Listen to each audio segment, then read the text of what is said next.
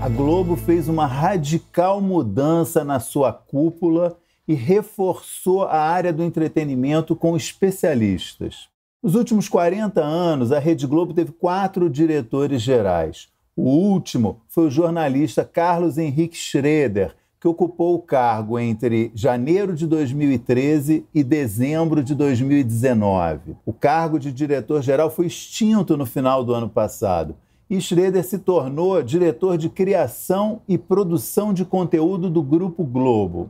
Um ano depois, agora, no finzinho de novembro, foi anunciado que Schroeder vai deixar a empresa em 2021. Ao longo de 2020, abaixo de Schroeder, estavam os responsáveis por jornalismo, esporte e entretenimento. Mas na prática, era ele próprio que cuidava do entretenimento.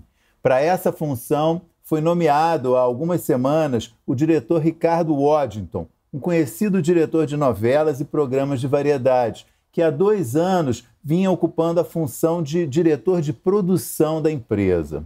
É uma mudança muito significativa. Schroeder era muito bem visto entre criadores e artistas, mas não era do meio. Sempre foi jornalista, fez uma carreira é, muito bem sucedida dentro da Globo. Washington é uma pessoa da área, é especialista. A Globo ainda não informou se vai manter o cargo de diretor de criação e produção de conteúdo, mas já anunciou uma série de mudanças em consequência da saída de Schroeder no início do ano que vem. Sérgio Valente, diretor de comunicação, deixa a empresa no final desse ano e vai ser substituído por Manuel Falcão. Mônica Albuquerque, diretora de desenvolvimento e acompanhamento artístico, também sai, seu cargo vai ser extinto. E o mais importante, José Luiz Vilamarim assume a direção de teledramaturgia no lugar de Silvio de Abreu, que também deixa a Globo no início de 2021.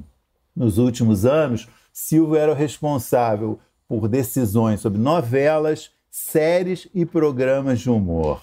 A nomeação de Vilamarim também é uma sinalização importante, e não apenas por uma questão geracional. Silvio de Abreu está com 77 anos, Vilamarim tem 57.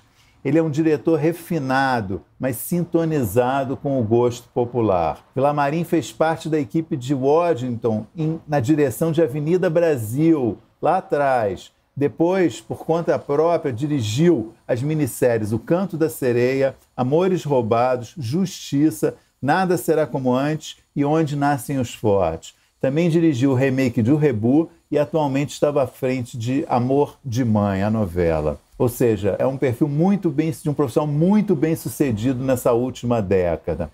É por isso que eu acho que é possível esperar boas novidades a partir de 2021.